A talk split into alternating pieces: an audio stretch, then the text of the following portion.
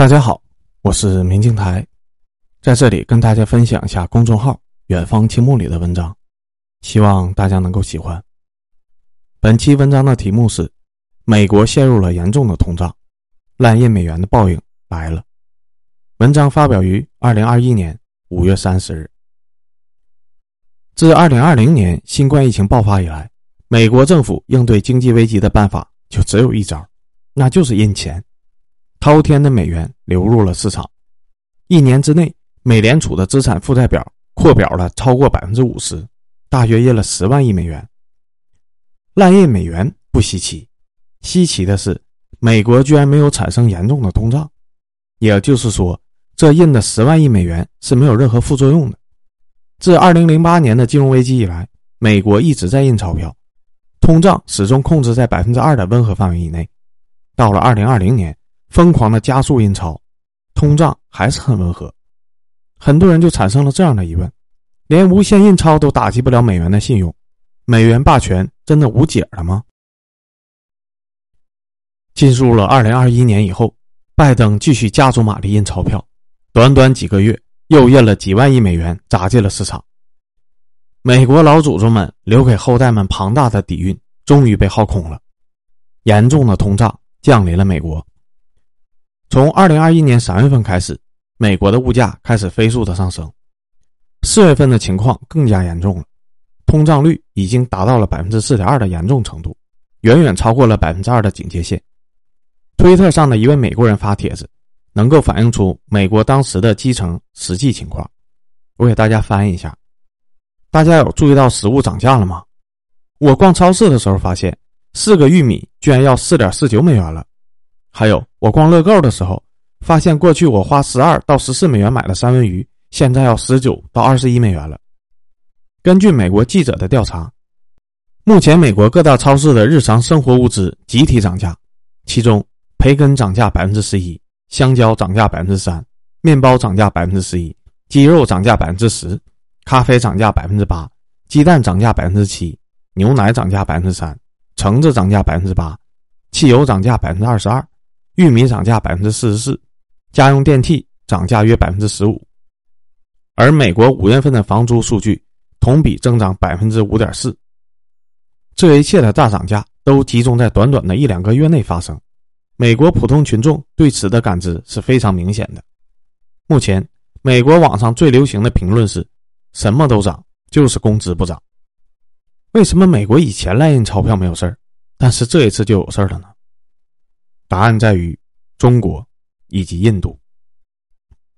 以前，美国一印钞票，全球所有主要国家都得跟着印钞，不印钞票就会被收割。为什么会这样呢？我先给大家解释一下：如果美元印钞，中国不印人民币，那会发生什么样的后果呢？人民币就会升值。大家会说，人民币升值不好吗？这当然不好了，这会导致中国的制造商品在海外的价格升高。导致出口困难，本来卖十美元就能保本的东西，现在得卖十二美元。在出口困难的同时，因为人民币的升值，以美元计价的产品变得便宜了，于是进口了大量的增加，出口减少，进口增加，这会导致你本国的制造业生存困难。如果你硬撑着不印人民币，那么很快中国的企业就会破产，工人们会下岗，你的企业破产了，市场的生态位就空出来了。美国的经济问题就解决了，所以我们必须要跟着印钞，美元放水，全世界都得跟着通胀。当美国自身的经济问题得到缓解的时候，它又会退出量化宽松，进入加息周期，境外的美元纷纷回流美国，突然失去大量的货币，会导致其他国家的资产价格遭遇到重创，经济再次遭遇危机。严格来说，如果美元放水，你就放水；美元紧缩，你就紧缩。你和美国其实是平等的，理论上来说，美国无法通过美元来破坏你的经济结构。但问题的关键是，美元什么时候放水，什么时候回收，这是由美国根据自己的经济需求来决定的。美国需要放水的时候，你未必需要；美国需要紧缩的时候，你也未必需要。这自然就会给其他的国家经济带来极大的困难。我热的时候喝冰水，这个时候不管你冷不冷。你都必须跟我一起喝冰水，我冷的时候我要喝热水，这个时候我不管你热不热，你都必须要给我喝热水。我很舒服，而你当然会很难受了。搞不好你的身体就会出现问题。一旦你出问题了，那美国的问题就解决了。因为国家之间的竞争讲究的是相对的优势，而不是绝对优势。我不需要宇宙最强，我只需要比你强，我的国家就很稳定，民众幸福感就会爆棚，这样就不会有太大的社会矛盾。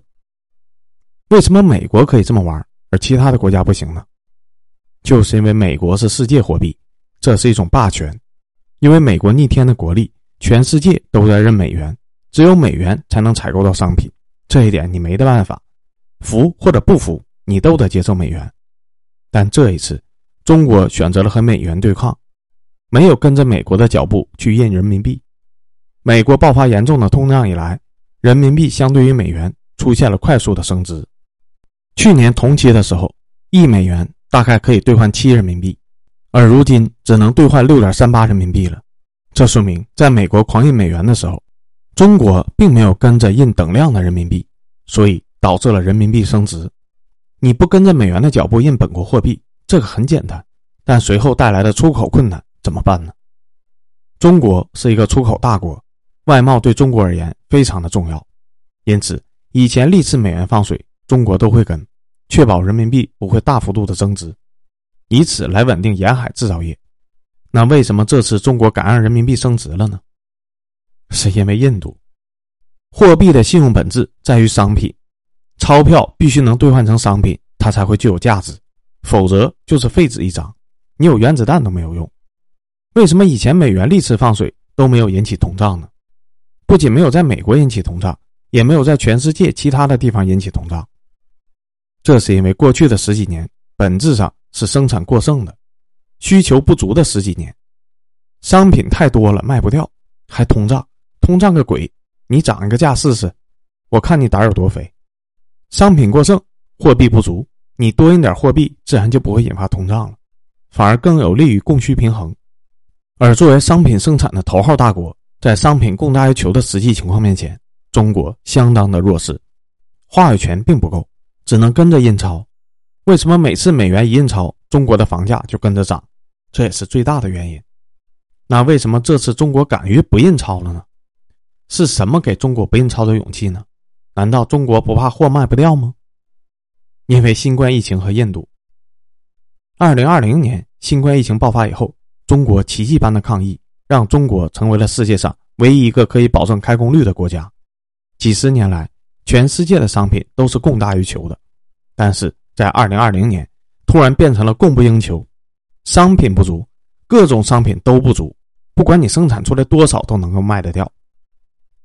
整个二零二零年，中国的贸易出口单直接爆了，各大码头都忙到几乎瘫痪。在美国对中国打贸易战，对中国商品加征百分之二十五的关税情况下，中美贸易逆差再创新高。这说明中国的商品哪怕加价百分之二十五，美国人也要买。而且买的比以前更多，因为这些常规的日用商品只有中国这边才有货，其他地方一律货源不足。如果不用中国货，那巨大的缺口就没有办法填平。美国希望印度能够替代中国的世界工厂，可惜印度货自视价高，就算去掉百分之二十五的关税成本，也没有办法和中国货竞争。而今年三月初，印度的疫情突然二次爆发，日增感染人数突破了天际。给印度的国内生产带来了极大的破坏和干扰。印度货的缺失，让中国货变成了世界上最硬的硬通货。有多硬呢？比美元还硬。今年以来，美元放水导致全世界大宗原料迅速的涨价，这是美国试图遏制中国的又一利器。请注意，美国不是制造业大国，大宗商品里面，美国只需要原油、铁矿石、铜矿石、煤炭等大宗商品。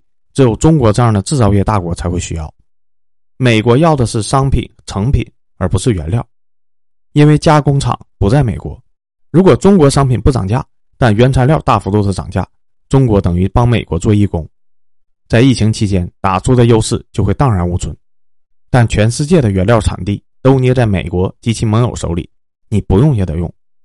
对此，中国的策略就是让人民币升值，只要人民币升值了。以美元计价的原材料就等于便宜了，中国工厂的成本也就没有那么大了。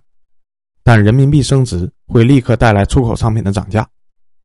本来一百美元就能保本的商品，现在得卖一百一十美元才能换回和以前一样多的人民币。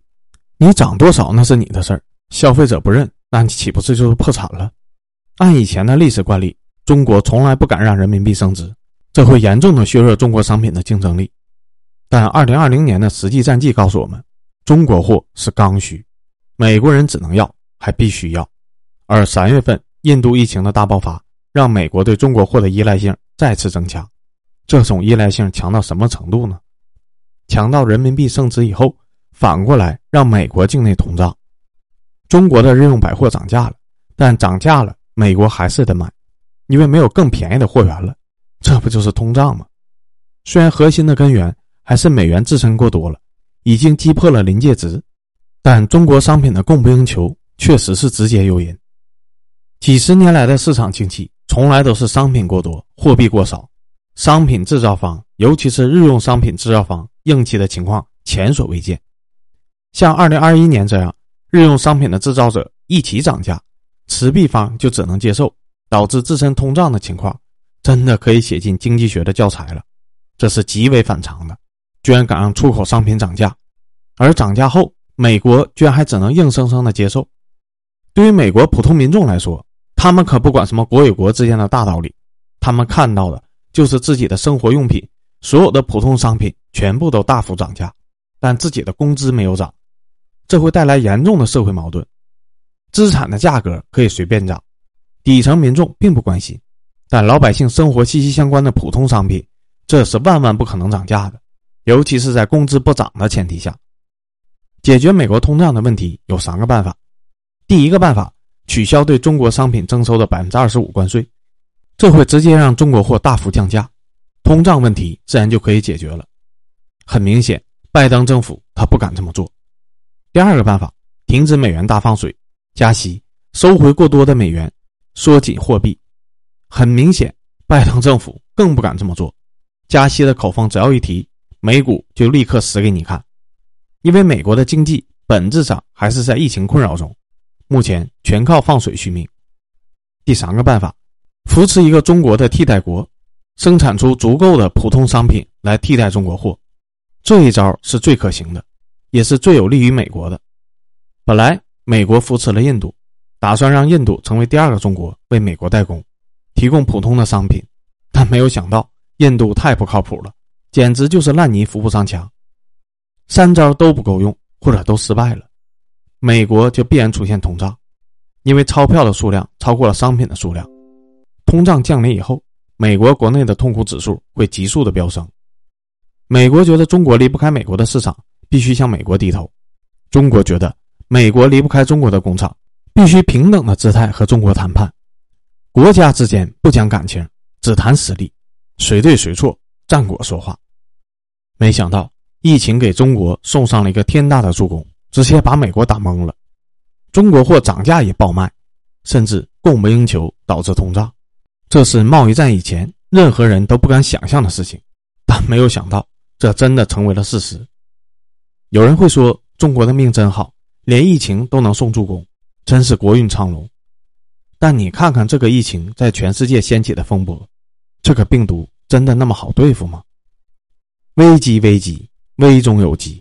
全世界拿到的考题都是一样的，为啥只有中国得到的是机遇，而其他的国家全都是危险？而且中国还是第一个进考场的。